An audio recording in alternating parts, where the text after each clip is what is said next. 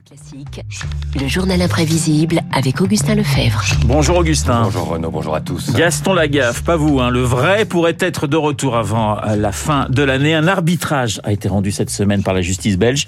Il est supposé mettre fin au conflit entre la fille de son créateur, Franquin, et les éditions Dupuis. L'occasion pour vous de revenir sur la création du personnage. Effectivement, personnage avec lequel j'ai certaines affinités. À 66 ans, Gaston pourrait sortir de sa retraite. Un paradoxe pour le plus paresseux des personnages de BD, créé en 57 par Franquin comme l'antithèse de Spirou. Je faisais euh, des, des, aventures très très agitées, très très nerveuses avec Spirou et Fantasio.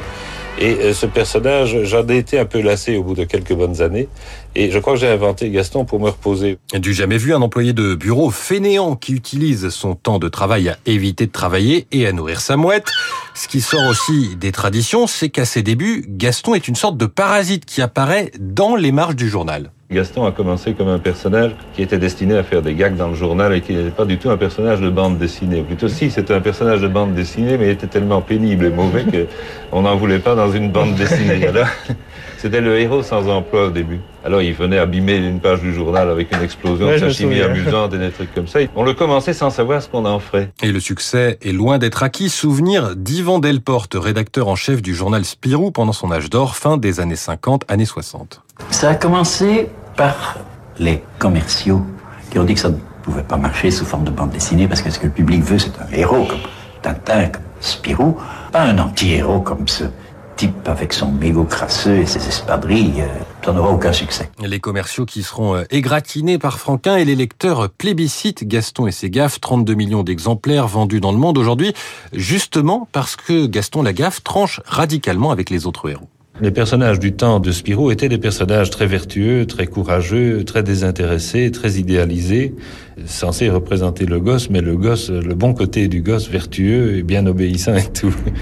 Gaston est peu dans la position du gosse euh, paresseux ou qui ne fait que ce qui l'amuse, qui a horreur de certains travaux ennuyeux.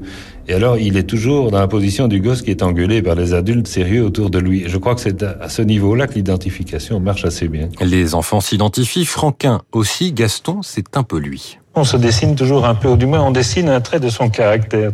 Je crois qu'un dessinateur est, capable de faire beaucoup de personnages différents. Je pourrais demain faire un nerveux, demain faire un inquiet, parce que je suis un peu nerveux, un peu inquiet, je suis... Chacun est une foule de choses. Alors on prend un, un trait de son caractère à soi, et on le pousse à fond, et bon, peut-être que je suis un peu gaffeur, un peu bricoleur, je ne bricole pas parce que je n'ai pas pensé à me munir de, de, la place et des outils, etc. Mais j'aime bien bricoler par Gaston interposé. De la place et des outils, il en faut pour construire entre autres un lit voiture, une machine à faire les lacets, un appôt à moustiques. Gaston qui met du travail dans ses inventions et qui met plus d'efforts à trouver un moyen d'échapper au travail que de faire les dites tâches. Je crois qu'il est surtout fatigué de nature quand on le met devant un travail qui ne lui plaît pas. Seulement, finalement, Gaston fait un, un travail gigantesque de bricolage et je crois finalement que c'est un grand travailleur, Gaston mais il ne fait pas le travail qu'on attend de lui. Des créations qui énervent Prunel, le supérieur de Gaston Lagaffe. Il n'hésite pas à le faire entendre. Au fin de Gaston, il répond Dieu, néologisme dérivé de nom de Dieu qui permet à Franquin de rester dans l'acceptable.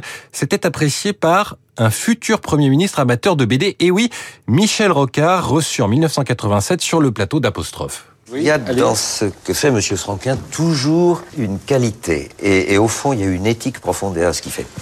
Parce qu'il y a facilement de la vulgarité dans d'autres bandes dessinées. Mais jamais oui, la limite de la vulgarité est un problème, évidemment. Je crois que même si toutes les, les censures disparaissaient, l'autocensure continue. C'est peut-être la plus exigeante. Je peux imiter des jurons dans la série Gaston, par exemple.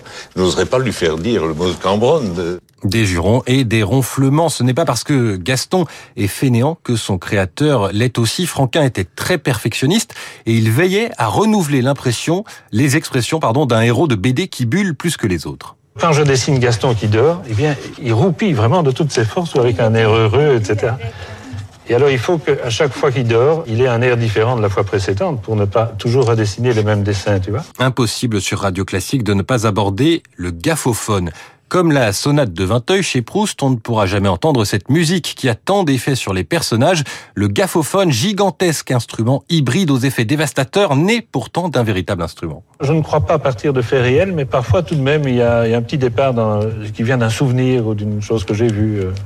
Par exemple, le gaffophone, ça vient d'un instrument africain que j'ai vu dans un musée aux environs de Bruxelles. C'est une sorte de grande harpe avec des fils de fer et, une boîte à résonance en dessous. Et je me rappelais ce truc d'avoir vu cet instrument des années auparavant. Et quand j'ai voulu faire un terrible instrument pour Gaston, je suis parti de là inconsciemment, même sans le savoir. Le gaffophone qui servira à sauver les baleines quand Gaston sera engagé par Greenpeace. Il faut dire qu'avec les années, le gaffeur se fait militant écologiste longtemps avant l'heure, limite anarchiste. Les idées de Franquin, mais attention à ne pas exagérer son rôle. On exprime son époque, je crois, même, même inconsciemment. Parce qu'on se sert des éléments de l'époque, évidemment. On est amené peut-être à la critiquer un petit peu, même sans le vouloir. Je ne crois pas que Gaston soit fait spécialement pour critiquer la société. Euh, il est fait surtout pour faire rire, évidemment. Et ça marche toujours aujourd'hui. Ça continuera peut-être avec les nouveaux gags du Canadien Delaf. En attendant, eh écoutez, moi, je vais faire une petite sieste. Ah ben c'est gentil. Mais vous savez, euh, être naturellement paresseux, finalement, on travaille deux fois plus que les autres en étant paresseux. C'est ce que j'ai appris, car je suis plutôt paresseux de nature. Merci. moi, c'est maladroit. On a Gaston Lagaffe complet. Et eh ben voilà, on va faire un petit binôme tous les deux. Merci Augustin pour ce journal imprévisible. Il est 7h55 sur l'antenne de Radio Classique. Dans un instant, il est en pleine forme. Il n'est pas paresseux. Il n'est pas fainéant. C'est Pierre Faille et son décryptage.